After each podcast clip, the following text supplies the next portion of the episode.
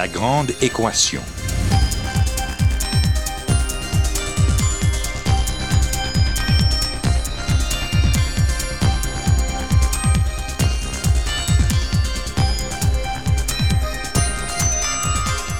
Ici Normand Mousseau, bienvenue à La Grande Équation, votre rendez-vous hebdomadaire avec la science. Cette semaine, un génome beaucoup plus riche qu'on ne pensait.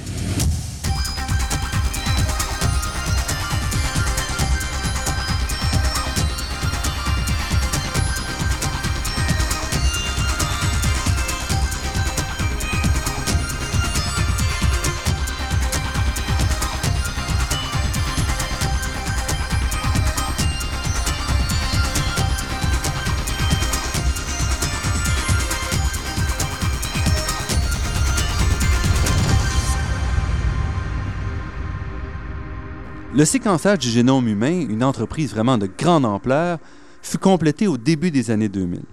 Et il devait nous livrer l'ensemble des clés du fonctionnement de notre espèce, entre autres en identifiant les protéines responsables de l'ensemble des opérations qui permettent de faire fonctionner notre corps, ce qui représente environ 20 000 molécules.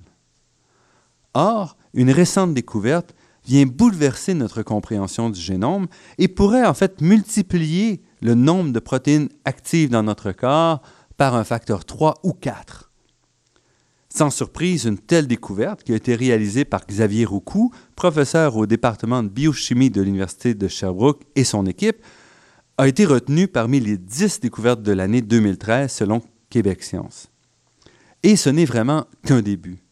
En effet, les retombées de cette découverte absolument majeures ne pourront vraiment être comprises et senties qu'après de nombreuses années de recherche.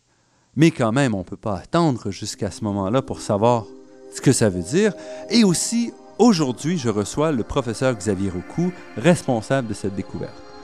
Et nous rencontrons notre invité dans les bureaux de l'Université de Sherbrooke.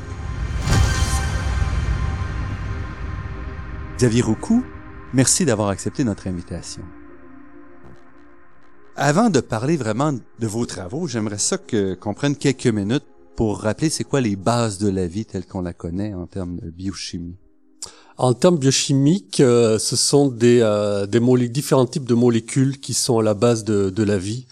Donc euh, l'ADN euh, qui est euh, transformé en ARN et qui elle-même est transformée en protéines. Donc c'est l'ensemble de ces molécules-là qui euh, constituent les bases moléculaires de la vie. Et l'ARN, c'est la molécule qui est transmise euh, génétiquement. C'est plutôt l'ADN. Oh, pardon. Donc euh, l'ADN, c'est vraiment euh, la molécule qui contient l'information génétique et c'est elle qui, qui est transmise donc entre entre les générations, que ce soit chez les plantes, chez les animaux, chez chez les humains, donc chez les divers organismes. C'est c'est vraiment l'ADN qui est qui est la source de l'information génétique. Donc on a découvert la structure de cette molécule-là il y a une soixantaine d'années. Tout à fait. Mais c'est vraiment depuis les années 80 qu'on peut identifier le contenu, euh, ce qu'on appelle donc la séquence de l'ADN. Exactement. On peut identifier le contenu. On peut, à partir de là, on a pu euh, manipuler le contenu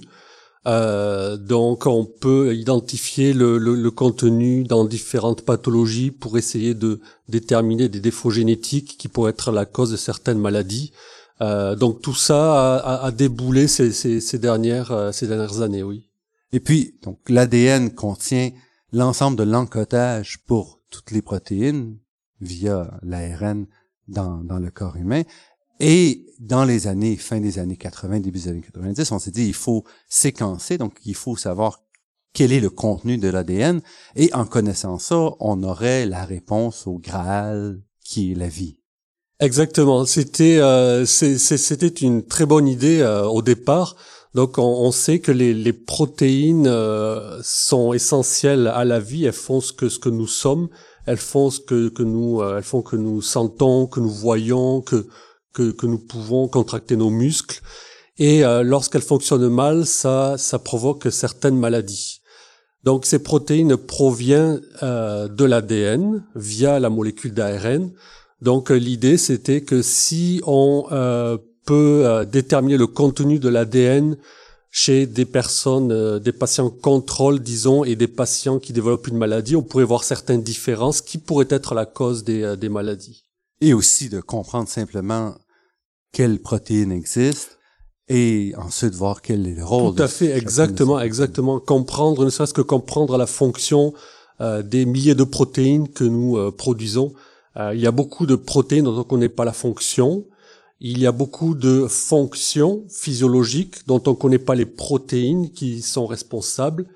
Euh, donc euh, oui, juste déterminer la fonction normale euh, des protéines et les fonctions physiologiques normales des organismes, ça aussi c'était c'était un objectif important.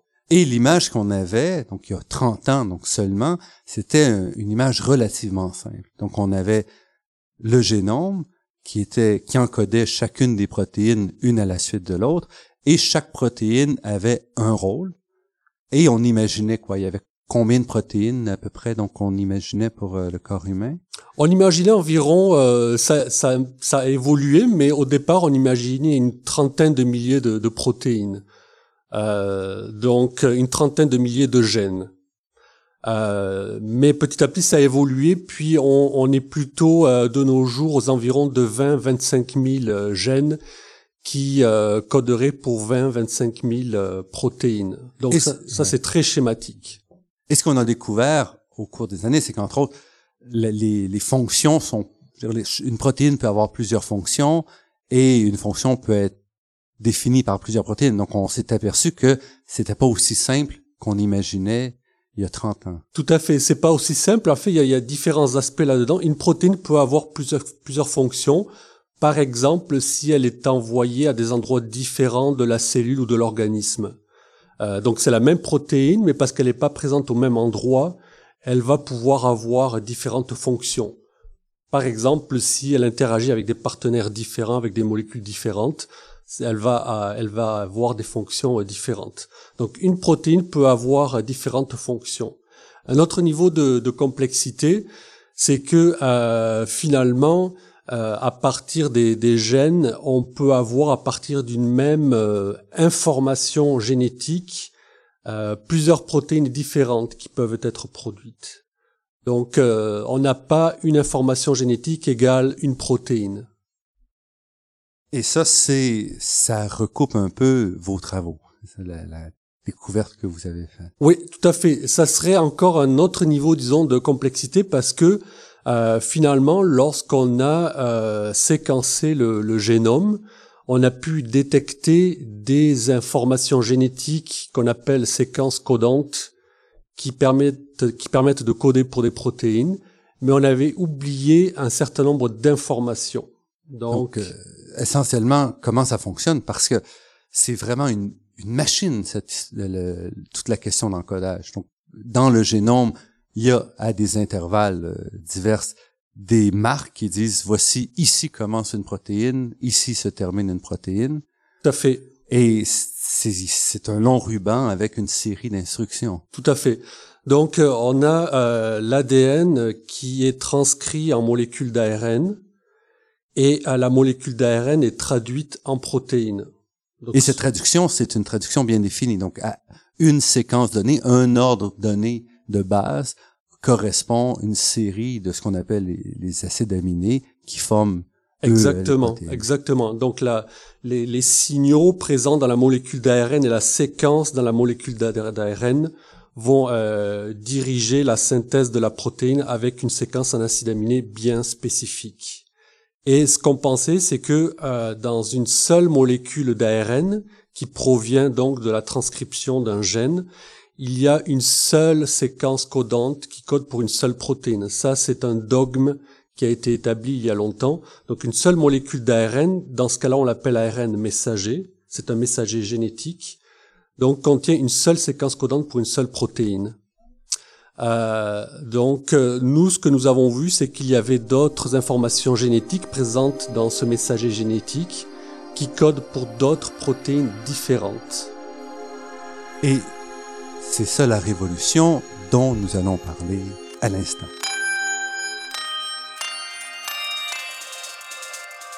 Xavier Roucou, professeur au département de biochimie de l'Université de Sherbrooke, vous avez fait il y a très peu de temps, une découverte qui bouleverse complètement notre euh, compréhension de, ce que représentent les protéines et comment on définit, on crée les protéines finalement. Tout à fait. Euh, en fait, ce que nous avons découvert, c'est que donc dans ces euh, messagers génétiques ou ARN messagers, il y a plusieurs messages qui vont permettre de produire plusieurs protéines complètement différentes. Donc il y a euh, une protéine qu'on connaissait déjà, qui était déjà connue, qui sont présentes et que toutes les, tous les scientifiques peuvent avoir accès à l'information. Et nous, nous rajoutons d'autres protéines qui sont produites à partir du même messager génétique que l'on appelle protéines alternatives. Donc, mais, mais comment est-ce que c'est possible? Parce que il y a un début, il y a une fin. En principe, on connaissait bien les mécanismes qui, qui génèrent une nouvelle protéine, qui déterminent la séquence. Donc, comment est-ce que c'est possible? En fait, les euh, les les les les, les euh, disons les, les séquences euh, qui euh, déterminent la position d'une séquence codante qui code pour une protéine en ARN messager, euh, ça c'est bien défini, il n'y a pas de problème avec ça. Ce que nous avons montré, c'est qu'il y a plusieurs façons de décoder cette séquence sur l'ARN messager pour produire une protéine.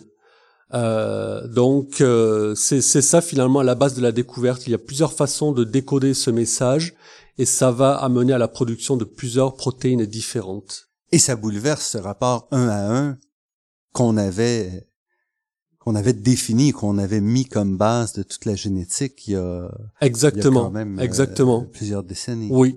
Tout à fait. Il faudrait que je rajoute aussi qu'il y a euh, plusieurs années, il y a un phénomène qui avait euh, été euh, découvert et qui explique une partie de la diversité des protéines que nous exprimons. C'est qu'à partir d'un gène, il peut y avoir production de plusieurs messagers génétiques, ce que l'on appelle l'épissage alternatif. Et à partir de ces plusieurs ARN messagers, donc il y avait production de plusieurs protéines qui pouvaient être différentes. Donc c'est un petit peu complexe, mais je dirais que ça soit clair. Donc on part de l'ADN. Oui. L'ADN qui est une double hélice s'ouvre et crée un miroir d'un de ces deux brins, oui. qui est essentiellement l'ARN messager. Oui. Et donc on savait qu'il y avait moyen de faire plusieurs ARN messagers différents à partir du même brin d'ADN. Exactement, que l'on appelle pré-ARN messager. Et donc euh, ensuite, il y a production d'ARN messager mature. Donc ces pré-ARN messagers sont maturés de façon différente, ce qui va donner plusieurs ARN messagers matures, tous à partir du même gène au départ. Et donc chacun de ces ARN messagers matures, ce qu'on pensait, le dogme était en fait que chacun de ces ARN messagers matures ne euh, produisait qu'une seule protéine. Et, et, et, nous nous montrons que, en plus de ces divers ARN messagers matures, donc chacun de ces ARN messagers matures peut amener à la production de plusieurs protéines. Donc vous voyez la diversité. Donc il y a une multiplication par rapport au, au dogme euh, initial, il y a une multiplication à la fois au niveau de la formation des ARN Exactement. et ensuite de la transcription en protéines. Donc c'est vraiment une explosion dans la richesse euh, biochimique. Tout, tout à fait, tout à fait. Et en fait, c'est euh, la, le fait que chaque ARN messager mature euh, peut amener à la production de plusieurs protéines. C'est un phénomène qui était connu chez certains micro-organismes comme certaines bactéries et surtout les, les virus.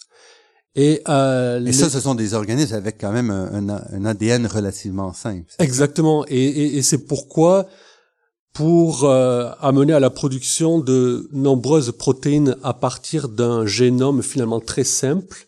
Euh, leurs ARN euh, messagers contiennent euh, plusieurs informations euh, génétiques. Donc ils vont essayer d'exploiter le maximum d'informations génétiques présentes dans leur euh, dans leurs gènes et dans, dans leurs ARN messagers.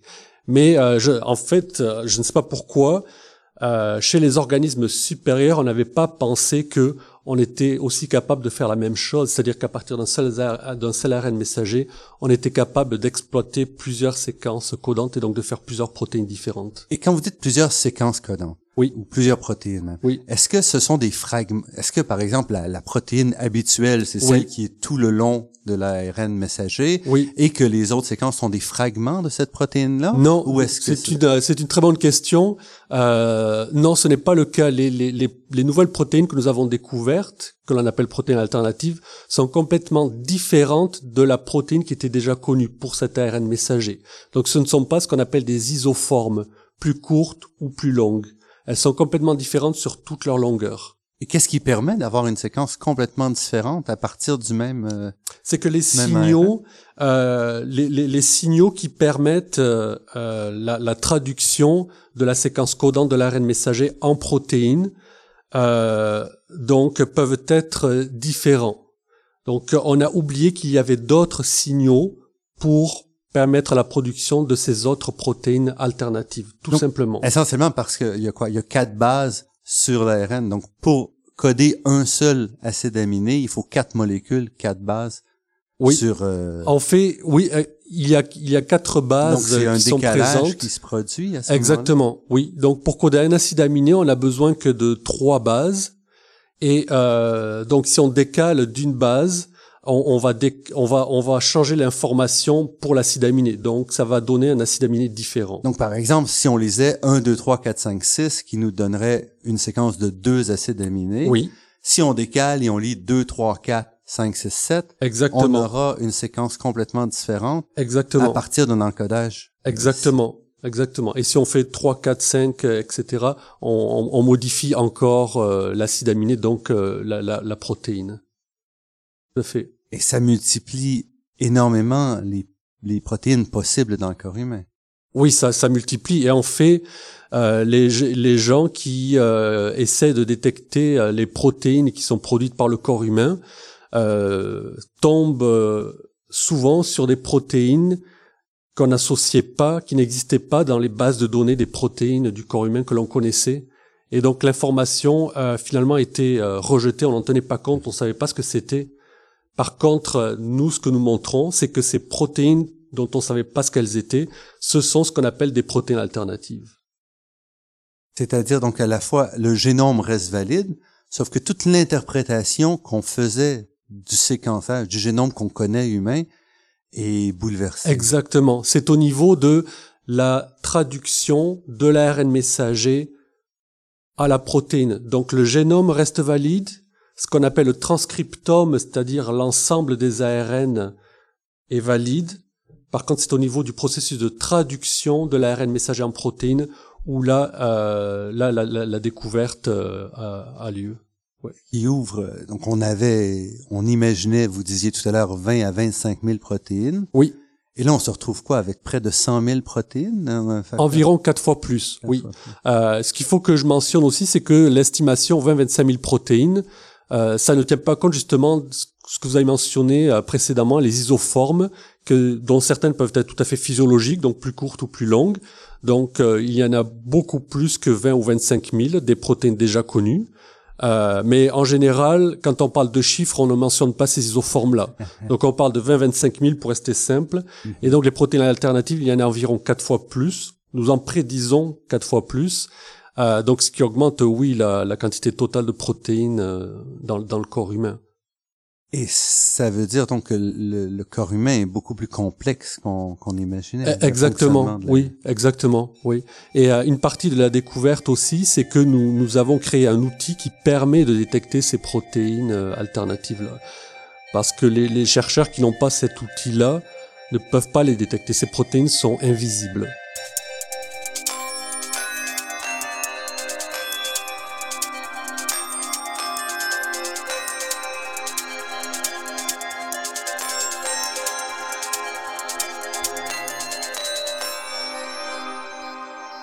Ici Normand Mousseau, vous êtes à La Grande Équation sur les ondes de Radio Ville-Marie et nous sommes en compagnie de Xavier Roucou, euh, professeur de biochimie à l'Université de Sherbrooke et auteur d'une découverte absolument fascinante euh, en biochimie. Il y a beaucoup, beaucoup de questions qui se posent. Donc, c'est juste une première. Est-ce que ça ouvre la porte à une plus grande incidence de l'environnement, par exemple, sur, sur le corps humain? Parce que là, on se retrouve avec beaucoup plus de choix dans la fabrication des protéines. Et donc, en principe, le même génome peut livrer des réponses très, très différentes en fonction de l'environnement. Donc, si on se retrouve avec plus de protéines, plus de jeux. Est-ce qu'on sait qu'est-ce qui va faciliter, en fait, le choix de ces protéines alternatives, par exemple? Euh, c'est une excellente question et en fait c'est là-dessus que le laboratoire euh, se penche actuellement. Donc euh, qu'est-ce qui va euh, déterminer la production des protéines que l'on connaissait déjà par rapport aux protéines qu'on appelle alternatives?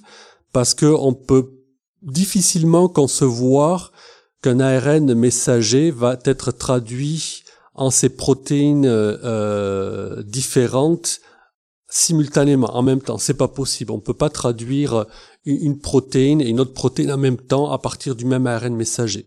Donc la machine moléculaire qui fait ça s'appelle le ribosome. Donc le ribosome ne peut pas euh, lire l'information génétique de la protéine déjà connue et de la protéine alternative en même temps. Donc euh, c'est quoi le mécanisme qui va dicter euh, ce que le ribosome va lire comme information génétique? Ça c'est une excellente question, oui. Donc ça reste complètement ouvert.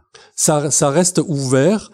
Euh, c'est la même question que les gens euh, se sont posés à propos des, des, virus ou certaines bactéries, comme je l'ai dit euh, précédemment.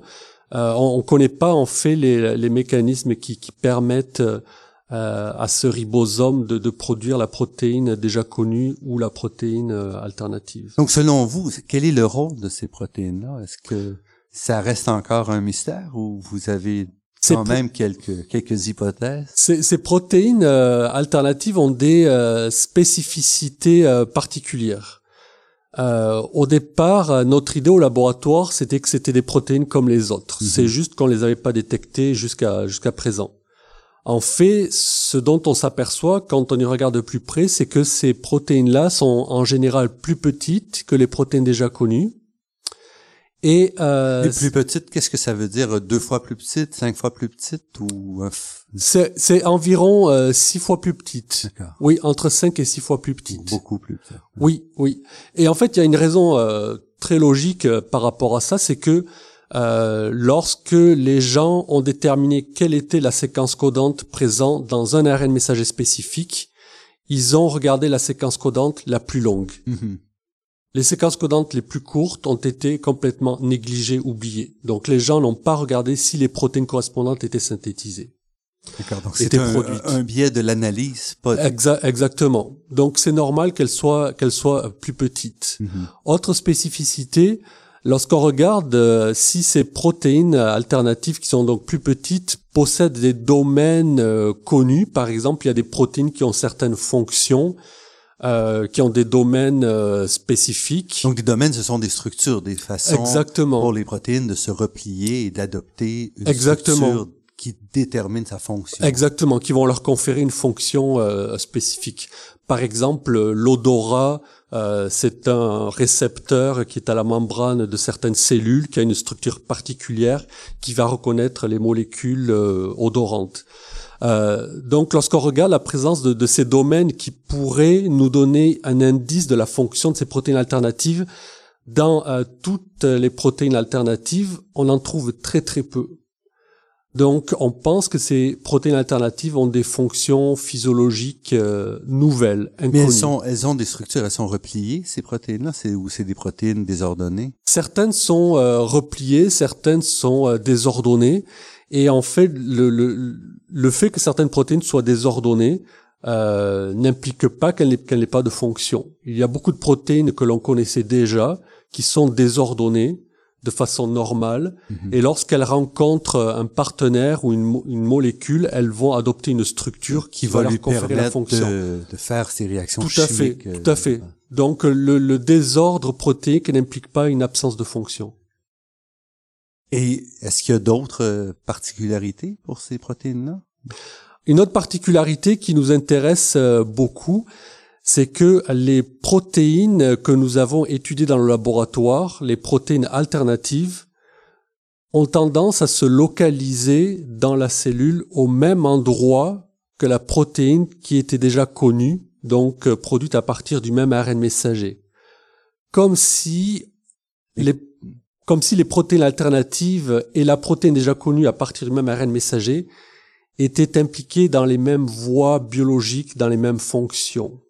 Quand vous dites se localiser, c'est pas parce qu'elles sont créées là, parce que le, ribosome est créé là. Les, les, les, protéines vont migrer, elles se trouvent à migrer vers les mêmes régions. Ça? Eh, eh, exactement. Donc, euh, une cellule, un organe a différentes euh, structures euh, donc, par exemple, une cellule, il y a la, une, membrane plasmique qui délimite euh, la cellule. À l'intérieur, il y a différentes structures cellulaires aussi. La mitochondrie qui est une usine euh, qui produit de l'énergie, le noyau qui contient le génome, etc., etc.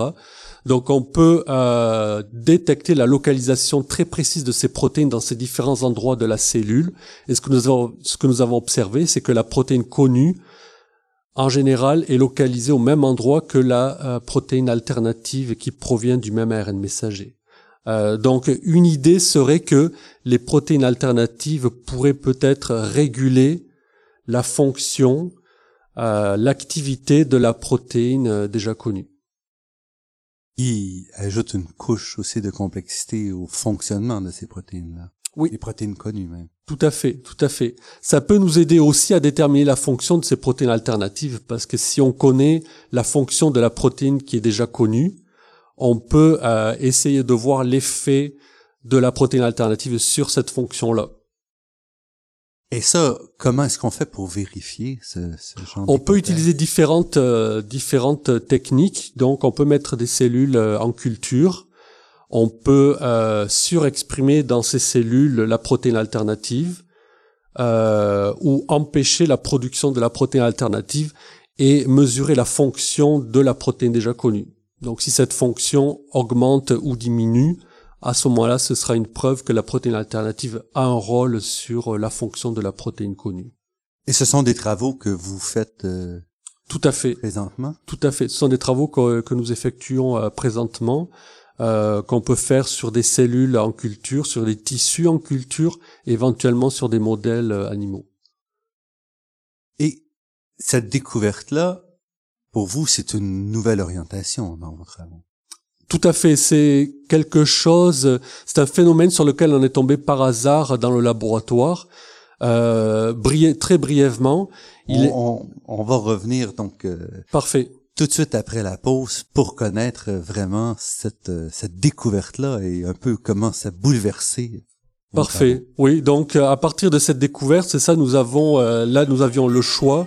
Soit nous continuons nos travaux tels qu'ils étaient précédemment, soit on poursuit l'étude de cette découverte-là. Et puis l'orientation que nous avons choisie, c'est de vraiment se concentrer sur cette découverte. Donc nous avons complètement changé l'orientation du laboratoire.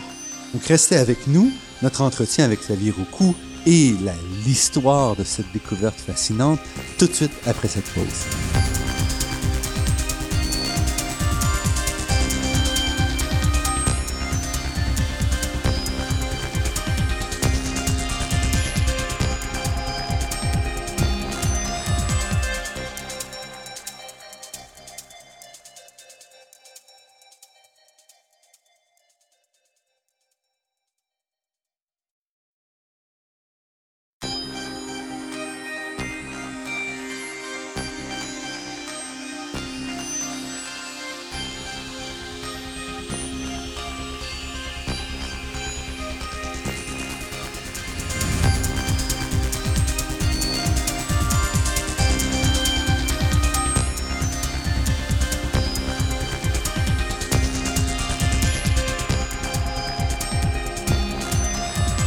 Ici Normand Mousseau, vous êtes à La Grande Équation et nous sommes en compagnie de Xavier Roucou, professeur au département de biochimie de l'Université de Sherbrooke, qui nous raconte sa découverte. Comment ça s'est passé? Parce que vos travaux ne portaient pas sur cette famille de protéines, puisque vous ne saviez même pas que ça existait. Quel était le, thème de vos travaux? Le thème euh, des travaux du laboratoire était de comprendre euh, pourquoi certaines protéines euh, provoque des maladies que l'on appelle maladies neurodégénératives. L'expertise du laboratoire, c'est surtout la maladie d'Alzheimer et une autre maladie un peu plus rare que l'on appelle maladie euh. Euh, c'est l'équivalent de la maladie de la vache folle chez le bovin. Donc dans ces pathologies-là, comme dans de nombreuses autres maladies neurodégénératives, il y a certaines protéines qui euh, n'adoptent pas un repliement, une structure normale, vont s'accumuler sous cette forme euh, de structure anormale et ça c'est éventuellement toxique pour les neurones et donc ça induit une maladie neurodégénérative. Donc la thématique du laboratoire était de déterminer comment ces protéines adoptent une structure anormale et comment ça, ça tue les neurones. Et en fait, vous aviez donc déjà une protéine séquencée et tout, vous saviez ce que vous regardiez. Tout à fait. Nous avions Alors comment est-ce qu'on tombe sur euh, comme ça une nouvelle famille de, de protéines? Alors euh, lorsqu'on veut détecter euh, une protéine en, particulier, il y a un certain nombre d'outils qu'on peut utiliser. Un de ces outils, ce sont des anticorps. On, on, on produit ou on achète commercialement un anticorps qui permet de détecter cette protéine de façon spécifique. parfois, ces anticorps-là vont détecter la protéine d'intérêt. Dans ce cas-là, c'était la protéine prion qu'on étudie dans le laboratoire et va donner ce qu'on appelle un signal non spécifique, donc va détecter une autre protéine. En général, lorsque ce phénomène a lieu, le signal pour la protéine spécifique est quand même beaucoup plus fort que le signal non spécifique. Donc, on arrive à faire avec ce problème de, spécificité. Mhm. Euh, sauf que dans ce cas-là, nous avions des, des, mutants de cette protéine prion qui euh, sont des mutants qui, qui, induisent des maladies. Et euh, ces mutants produisaient une protéine prion qui était plus petite. Donc la protéine prion, c'est une centaine de d'acides aminés. La, la, protéine prion a environ euh, 200 acides aminés. ouais. Euh, donc là, nous avions des mutants qui avaient, disons, 150, euh, 100 acides aminés. Mmh, mmh, mmh. Et euh, donc le, le, le, signal que nous observions euh, diminuait en fonction de la, de la diminution de la taille de la protéine, et le signal non spécifique diminuait de la même façon. Et, et, et donc là, on peut faire deux choses. Soit c'est, on se dit c'est du non spécifique, on fait rien avec ça, ça nous intéresse pas, on n'en parle pas soit on essaie de comprendre ce qui se passe, sachant que au départ, on est plutôt intéressé par ce qui se passe avec la protéine prion. Là.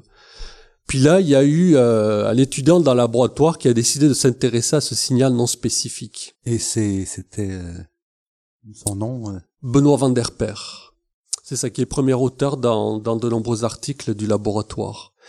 Et euh, ce qu'il se passait, finalement, c'était que à partir de, de, de ces mutants, donc là, je vais, je vais parler au niveau de, de, de l'ADN. Donc, euh, on a l'ADN qui raccourcit, on a la, la protéine qui raccourcit, et en fait, à partir du même ADN, il y avait une autre protéine qui était exprimée, la protéine prion, plus la protéine que nous avons appelée alternative prion. Mm-hmm. Et cette protéine alternative prion était également reconnue par euh, notre anticorps, qui donnait le signal non spécifique. Donc c'est lorsque nous avons euh, purifié cette protéine qui donnait ce signal non spécifique mhm. que nous avons compris le phénomène. À partir du même gène, il y avait production de deux protéines différentes. Dans les séquences, c'était différent. Dans les séquences, c'était complètement. dans les séquences, c'était complètement différente. Tout à fait. Donc nous avons publié cette, cette découverte-là et ensuite nous avons décidé d'aller voir est-ce que ce phénomène est spécifique au gène de la protéine prion? Ou est-ce que ça a lieu dans, dans le génome entier? Mais ce qui est fascinant, c'est que la technique que vous utilisiez, que vous utilisez toujours, c'était pas une technique originale. On l'utilise depuis longtemps. Tout à fait, tout à fait. Mais que vous soyez les premiers à vous dire il y a quelque chose là. C'est quand même c'est c'est la beauté de la recherche aussi.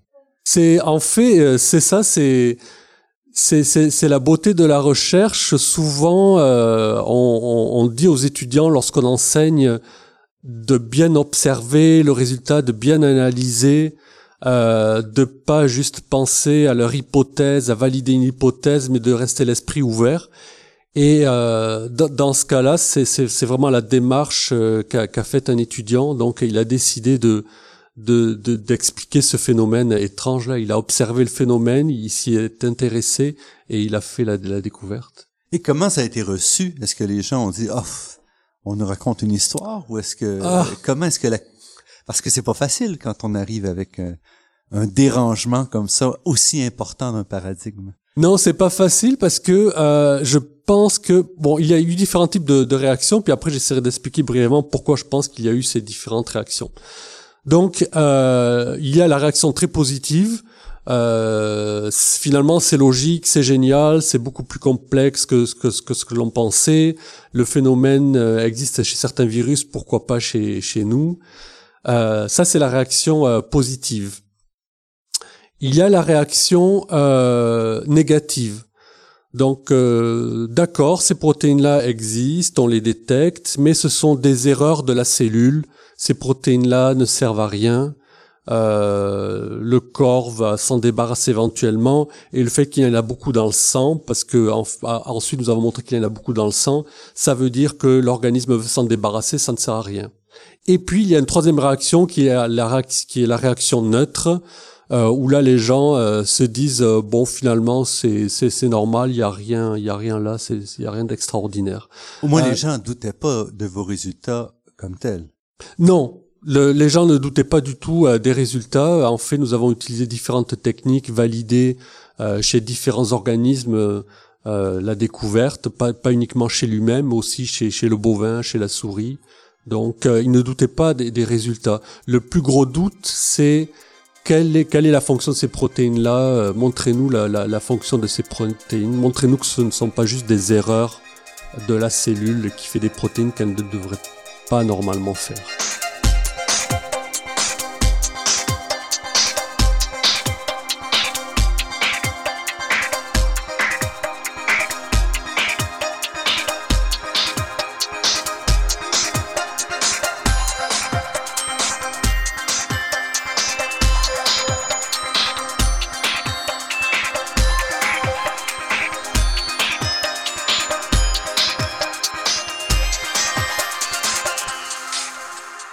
Xavier Roucou, vous avez créé un nouveau, nouveau champ de recherche. Est-ce qu'il y a beaucoup de gens qui sont partis avec euh, cette idée-là aujourd'hui? Parce que on parle d'une découverte qui a, qui a été faite en 2012-2013.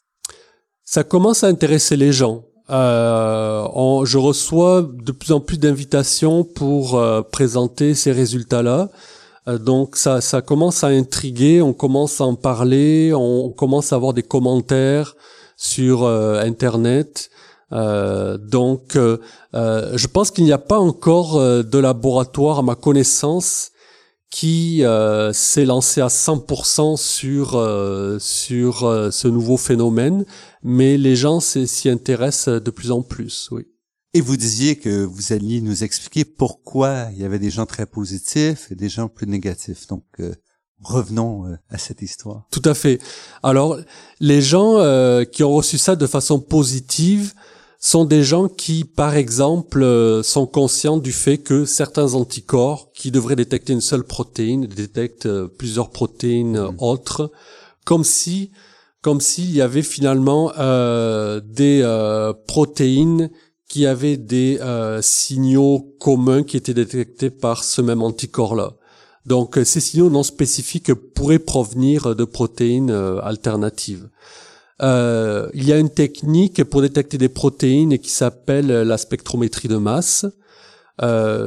certes, cette spectrométrie de masse permet donc d'identifier une séquence en acide aminé. Certaines de ces séquences en acide aminé ne correspondent à aucune des protéines connues. Et dans ce cas-là, le chercheur ne sait pas de quelle protéine provient mm-hmm. cette, cette séquence en acide aminé, qu'on appelle un peptide. Et le peptide est rejeté. Il est envoyé à la poubelle, on ne sait pas ce que c'est, on comprend pas. Tous les experts, tous les, tous les chercheurs qui font la spectrométrie de masse sont conscients de ce phénomène-là. Il y a beaucoup de peptides qui n'appartiennent à aucune des protéines connues. Donc essentiellement, on l'avait vu depuis longtemps. Tout à fait, mais on savait pas ce que c'était, on cherchait pas à comprendre. Par contre, si euh, on essaie de regarder si cette séquence en acide aminé correspond à des protéines alternatives, là, on trouve des protéines alternatives. Donc tous ces peptides qu'on rejette en spectrométrie de masse correspondent à des protéines alternatives, mais on le savait pas. Et là, vous pouvez le savoir parce que vous avez décodé le génome pour dire comment identifier quelles seront les séquences des protéines alternatives. Tout à fait. Donc, il s'agit ici pour vous d'une prédiction finalement. Donc, vous pouvez retourner voir en spectroscopie de masse ce qu'on a vu et vous dites, ah, ça correspond exactement, exactement. à un fragment d'une séquence que j'avais identifiée. C'est tout à fait ça. Donc, on a, euh, on a une, une, base de données avec la séquence en acide aminé des 83 000 euh, protéines alternatives que nous prédisons chez l'humain, par exemple. Et donc, euh, on a en ayant cette séquence en acide aminé de chacune de ces protéines-là, on peut identifier ben, tel peptide que l'on détecte par spectrométrie de masse est présent dans cette protéine alternative-là. Et, ça, c'est très puissant parce que vous avez vraiment une méthode de prédiction. Tout, à fait. Là où la science est la plus... Euh, tout à fait. Donc, euh, la spectrométrie de masse est une technique très utilisée dans le monde. Donc, ces gens-là ont reçu euh, la découverte de façon très positive parce que ça, ça, maintenant ils peuvent détecter les protéines euh, alternatives. Donc ils se disent ben oui c'est vrai ces peptides-là finalement appartiennent aux protéines alternatives, elles sont, elles hmm. sont bien exprimées. Et pour ceux qui, qui doutent de l'intérêt? Pour ceux qui doutent, euh, pour ceux qui doutent, c'est un petit peu plus euh, compliqué. Euh, je pense qu'il y a une partie de l'explication. Les chercheurs en général et moi-même euh, nous sommes toujours euh, sceptiques euh, par rapport à, de nouvelles découvertes parce que nous voulons toujours des preuves supplémentaires, des validations par d'autres laboratoires. Donc il y a l'aspect donc sceptique. Un autre aspect, c'est ce que je mentionnais précédemment. Donc euh, montrez-nous que ces protéines-là, ce ne sont pas des erreurs, mhm, mhm. mais des, euh, mais ont des fonctions importantes. Et la, la, façon dont on a adressé ce point, cette critique-là, c'est que lorsqu'on regarde la séquence en acide aminé de ces protéines alternatives et qu'on les compare d'organismes très primitifs comme une levure par exemple ou une mouche jusqu'à l'humain en passant par d'autres organismes euh, le ver, la souris, le bovin, le chimpanzé, etc.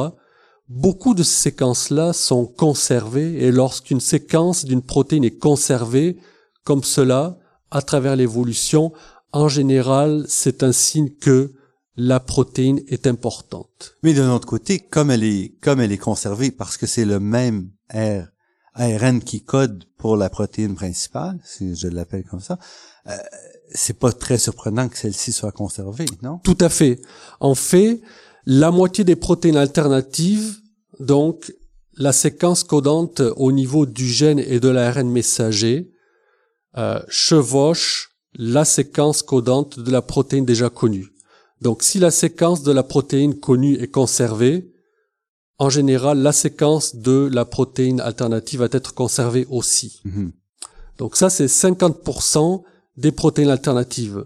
50%, les autres 50%, on a dans le gène et dans l'ARN messager la séquence codante de la protéine déjà connue. Et avant ou après, donc ne chevauchant pas la séquence codante de la protéine de référence, on a la séquence codante pour la protéine alternative. Qui reste malgré tout préservée. Euh, Exactement. Donc dans ce cas-là, il n'y a pas de chevauchement du tout et malgré tout, il y a conservation euh, à travers les espèces. Et là, c'est vraiment un signal fort d'une fonction. Exactement, exactement. Donc, euh, euh malgré tout, euh, certains sont, sont encore sceptiques. donc, le, le, le, prochain challenge pour le laboratoire sera vraiment de déterminer les fonctions de, de certaines de, de, ces protéines. On peut pas adresser la fonction des 83 000, mais il faut euh, il faut faire une sélection et puis déterminer la fonction de quelques-unes de ces protéines alternatives. Qu'est-ce que ça vous fait comme chercheur? Parce que vous étiez sur une voie la, sur les protéines amyloïdes, sur les maladies euh, neurodégénératives. Oui. Et là, vous vous retrouvez à tout réorienter parce que vous avez trouvé quelque chose de, de fascinant, de nouveau et de très important. Mais qu'est-ce que c'est comme ça au quotidien quand on dit, oh, je dois maintenant réorienter, je dois repenser mes thèmes de recherche. Euh, les étudiants, est-ce qu'ils vont suivre ou non? Donc, c'est vraiment toute une... Euh, c'est un nouveau défi, oui. C'est un nouveau défi parce que euh, il faut commencer de nouvelles collaborations. parce que là, on s'attaque à des problèmes qui n'étaient pas l'expertise du laboratoire. il faut faire de nouvelles demandes de subventions Euh, puis là, il faut convaincre les organismes subventionnaires euh, que nous avons l'expertise pour se lancer dans un nouveau projet. Euh, au niveau euh, aussi des, des, des, des, étudiants que l'on veut recruter, il faut les convaincre que c'est un sujet euh, intéressant, important. Euh, donc il y, a beaucoup de, de, défis comme ça, mais au bout du compte, je trouve ça plutôt excitant, même si on est passé par des périodes plus ou moins difficiles dans, dans, dans le laboratoire par rapport à l'acceptation par les autres, par exemple euh, ou, ou, autre chose. Donc je, je trouve ça euh, très excitant.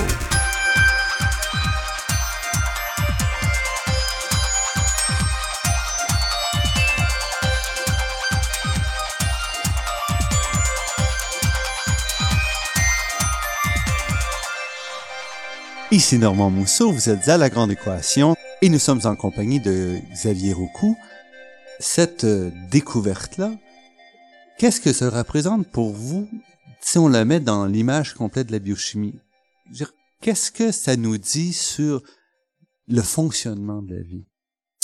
Alors, en fait, le, potentiel de cette découverte euh, peut être euh, énorme. Ça va demander de nombreuses années de recherche, euh, mais le, potentiel est énorme dans différents domaines par exemple ce que l'on appelle des, euh, des, polymorphismes. Des polymorphismes, ce sont des, mutations dans l'ADN, euh, dans notre génome, mais des mutations qui n'induisent pas en elles-mêmes une maladie, mm-hmm. mais par contre qui vont sensibiliser une personne à développer une maladie. Donc il y a des polymorphismes qui euh, vont sensibiliser une personne à développer. la personne plus susceptible exactement, de développer exactement, Alzheimer, cancer, etc. Mhm, mhm. Euh, alors, ces polymorphismes n'induisent pas de mutation dans la protéine euh, qui était connue pour être produite par un ARN messager particulier. Par contre, elle peut induire une mutation dans la séquence qui code pour la protéine alternative. Donc il va falloir revisiter toute la question des mutations. Toute la question des polymorphismes euh, que l'on appelle, euh, qu'on peut aussi appeler mutations silencieuses. Mhm. Donc, ce sont des mutations qui ne sont pas des mutations dans la protéine connue, mais pourraient induire euh, une mutation dans la séquence codante de la protéine alternative. Mais ça force aussi à réviser toutes sortes de, de compréhensions, parce que depuis peut-être 20 ans, on a construit ce qu'on appelait des réseaux de protéines, c'est-à-dire qui interagit avec qui pour générer des, des comportements. Bien sûr, tout à fait. Complexes. Mais là, en rajoutant comme ça quatre fois plus de protéines, on se dit, est-ce que cette compréhension-là qu'on avait des étapes de, de, fonctionnement de la biochimie, est-ce qu'il faut tout mettre ça à la poubelle et revisiter, reconstruire tout ça? Je dirais que potentiellement, oui. Euh, on peut penser aussi, par exemple, euh, donc euh, vous mentionnez l'interaction, les réseaux d'interaction entre différentes protéines impliquées dans une fonction physiologique particulière.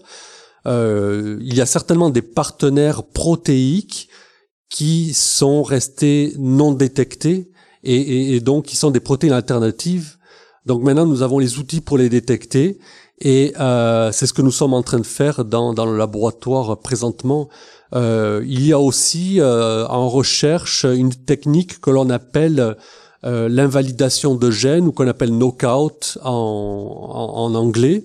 Euh, donc on fait des cellules knockout, on peut faire des euh, animaux modèles comme des souris knockout pour ça, un gène veut particulier. Dire essentiellement, on, on empêche un gène de, de fabriquer Exactement. sa protéine donc, on, enlève un morceau dans l'édifice euh, Exactement. du fonctionnement de la, biochimie. Oui, et, on va voir si euh, l'absence de ce gène-là va reproduire une pathologie, par exemple, chez la souris. Mhm, mhm. Sauf que en invalidant ce gène-là, on invalide la production de la protéine connue, mais aussi, sans le savoir, de la protéine alternative. Et donc, le phénomène que l'on observe, est-ce qu'il est dû dans cet aliment knockout à l'absence de la protéine de référence ou à l'absence de la protéine alternative ou à l'absence des deux? Donc pour l'instant, on dit c'est l'absence de la protéine de référence, mhm, mais il va mhm. falloir certainement revisiter de nombreux résultats parce que euh, ce que ce que la découverte implique, c'est que lorsqu'on fait un knockout, on invalide la production non pas d'une protéine, mais de d'autres protéines, exactement, Mhm. oui. Et, et parfois, ce que j'ai pas dit jusqu'à présent, mais parfois sur un même ARN messager, donc il y a une séquence codante qui code pour la protéine connue, Mhm. mais parfois il y a plusieurs séquences codantes pour plusieurs protéines alternatives. Donc certaines qui chevauchent, d'autres qui sont à côté. Donc euh, ah, si l'on fait en moyenne, ce que nous avons calculé, c'est qu'il y a euh, entre 3 et 4 séquences codantes alternatives en plus de la séquence qui code pour la protéine connue. Mais là, vous êtes en moyenne, mais ça peut aller jusqu'où? Qu'est-ce que vous avez Ça vu? peut aller de 0 à euh, plus d'une dizaine. Donc certains ARN messagers n'ont qu'une seule séquence codante pour la protéine connue, d'autres euh, ont en plus jusqu'à une 10. euh, tout à fait. Tout à fait. Et ça veut aussi dire que notre compréhension, toute la pharmacologie doit changer parce que soit on se retrouve avec des cibles beaucoup plus larges, soit on peut imaginer que certains médicaments fonctionnent pas comme on pensait qu'ils fonctionnaient. Ça peut être ce cas-là, mais aussi on peut voir ça du côté de, de nouvelles opportunités. Euh, donc en, en- en découvrant la fonction d'autres protéines alternatives, on va certainement découvrir de nouveaux mécanismes physiologiques et identifier de nouvelles cibles thérapeutiques. Donc, euh, euh, donc il y a l'aspect revisiter un certain nombre de résultats, revisiter le mécanisme d'action de certains médicaments, par exemple. Mhm. Mais ça, il y a aussi l'aspect euh, nou- nouvelles opportunités. Donc on peut se lancer maintenant sur toutes sortes de- d'applications de drogue sur ces molécules-là, une fois qu'on va savoir qu'est-ce qu'elles qu'est-ce qu'elles font. comme. Exactement, exactement. Et c'est le grand défi pour vous maintenant parce que vous avez résolu le problème de l'identification très très rapidement. Oui, Vous connaissez maintenant d'une certaine façon toutes les séquences. Là, le grand défi, c'est de savoir ce qu'elles font. exactement. Et, et, et, euh, un, un sous-défi, je dirais, ça serait parmi les 83 000, Mhm. laquelle ou lesquelles on va choisir d'étudier qui va nous permettre euh, d'élucider une fonction importante. Il y a des fonctions physiologiques euh, telles que le, le- le langage, la mémoire. On connaît pas très bien les gènes, les protéines qui sont impliquées. Mhm. Euh, donc on espère que certaines des protéines alternatives euh, sont impliquées dans, dans ces fonctions euh, très importantes. Mais euh, dans, ces- dans cette base de données qui contient la liste de 83 000 protéines, c'est c'est laquelle Ce sont lesquelles? Et quels sont vos choix, vous? Qu'est-ce que vous choisissez? Des protéines des- dont on connaît bien la fonction ou des, des trucs qu'on ignore encore? Alors la, la stratégie présente du laboratoire, c'est d'aller étudier les protéines alternatives qui sont le plus exprimées dans l'organisme, dans les cellules. Mhm. Le raisonnement est le suivant. Si elles sont exprimées de façon abondante, qu'on les détecte très bien, dans de nombreux organes, dans de nombreux tissus, il est fort probable qu'elles ont une fonction importante. Si en plus elles sont conservées au cours de l'évolution, euh, il y a de fortes chances qu'elles aient une fonction importante. Donc ce sont, c'est comme ça qu'on sélectionne les candidats présentement. Et ensuite, comme vous disiez, il faut apprendre à faire toutes ces, ces analyses-là. Parce Exactement. que c'est pas nécessairement sur des, des aspects que vous regardiez auparavant. Tout à fait, tout Donc, à fait. Il faut se familiariser avec ces protéines-là, avec Tout les- à fait. tous les mécanismes. Avec Tout les à fait. L'expertise du laboratoire était euh, les maladies neurodégénératives. Mhm. Euh, certains des candidats qu'on étudie présentement sont impliqués euh, dans le cancer, donc voilà, développer de nouvelles expertises, collaborer avec d'autres laboratoires. Euh, ça, c'est un, en fait, c'est un aspect, la collaboration, qui, qui me prend de plus en plus de temps parce que euh, j'essaye de mettre au point un, un- un réseau de, de collaborateurs euh, pour étudier ce phénomène, parce que lorsqu'on étudie des, des- des nouvelles protéines, euh, ça nécessite euh, de la biochimie, de la microbiologie, de l'immunologie, différents, euh, différentes expertises. Et juste comme ça, l'intérêt des autres groupes, c'est de, sont des gens de quel, est-ce qu'il y, a- qu'il y a une communauté qui semble avoir répondu plus, euh, plus vigoureusement à votre découverte ou est-ce que c'est un peu à travers tous les domaines de recherche en biochimie où on, on accroche euh, sur ce que vous faites? Je, je fais appel à différentes, euh, différents domaines, différentes expertises. Euh, J'espère qu'éventuellement ça va mener à une communauté, euh, une communauté qui va euh, vraiment se concentrer sur l'étude des, des protéines alternatives. Donc, lorsqu'on fait appel à des collaborateurs, évidemment, ils ont eux-mêmes leurs propres projets, Mhm. leurs propres euh, euh, subventions. Donc ils doivent mener à bien ces projets-là. Donc ce que je leur demande de faire, c'est en plus de leur projet, de euh, prendre un peu de leur temps pour euh, se concentrer aussi sur l'étude des protéines alternatives. Donc c'est là où on en est présentement. Mais éventuellement, j'espère qu'on pourra monter un, un, réseau de laboratoires qui travaillera 100% sur ces protéines alternatives. Je pense que c'est une opportunité euh, importante et comme je le disais, le, potentiel est énorme. Je pense que nous avons un gros avantage euh, ici à, l'université de, Sherbrooke là-dessus. Oui, et encore une fois, il faut rappeler que votre découverte est toute toute neuve. Elle date, euh, les, premiers articles ont été publiés à l'été 2013. Donc, c'est vraiment quelque chose qui est présentement. Tout à fait. C'est un gros avantage, je pense, vis à -vis de la compétition. Xavier Recou, professeur au département de biochimie de l'Université de Sherbrooke et auteur ou co-auteur d'une des dix découvertes de, l'année 2013 de Québec Science, avec vraiment un travail fascinant qu'on va devoir suivre encore euh, de nombreuses années. Xavier Recou, je vous remercie euh, infiniment pour cette entrevue. Ça m'a fait plaisir, merci.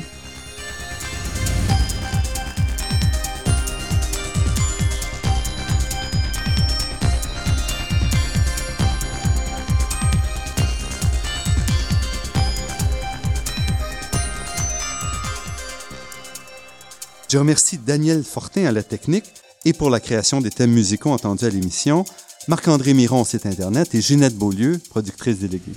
Je remercie également le Fonds de recherche du Québec et la Fondation familiale Trottier pour leur contribution à la production de cette émission, ainsi que l'Université de Montréal.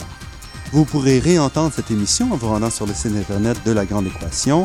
L'émission est également disponible sur la page Université de Montréal de iTunes U. Ici Normand Mousseau. Au nom de toute l'équipe, je vous dis à la semaine prochaine et d'ici là, restez à l'écoute de Radio VM pour découvrir votre monde sous toutes ses facettes.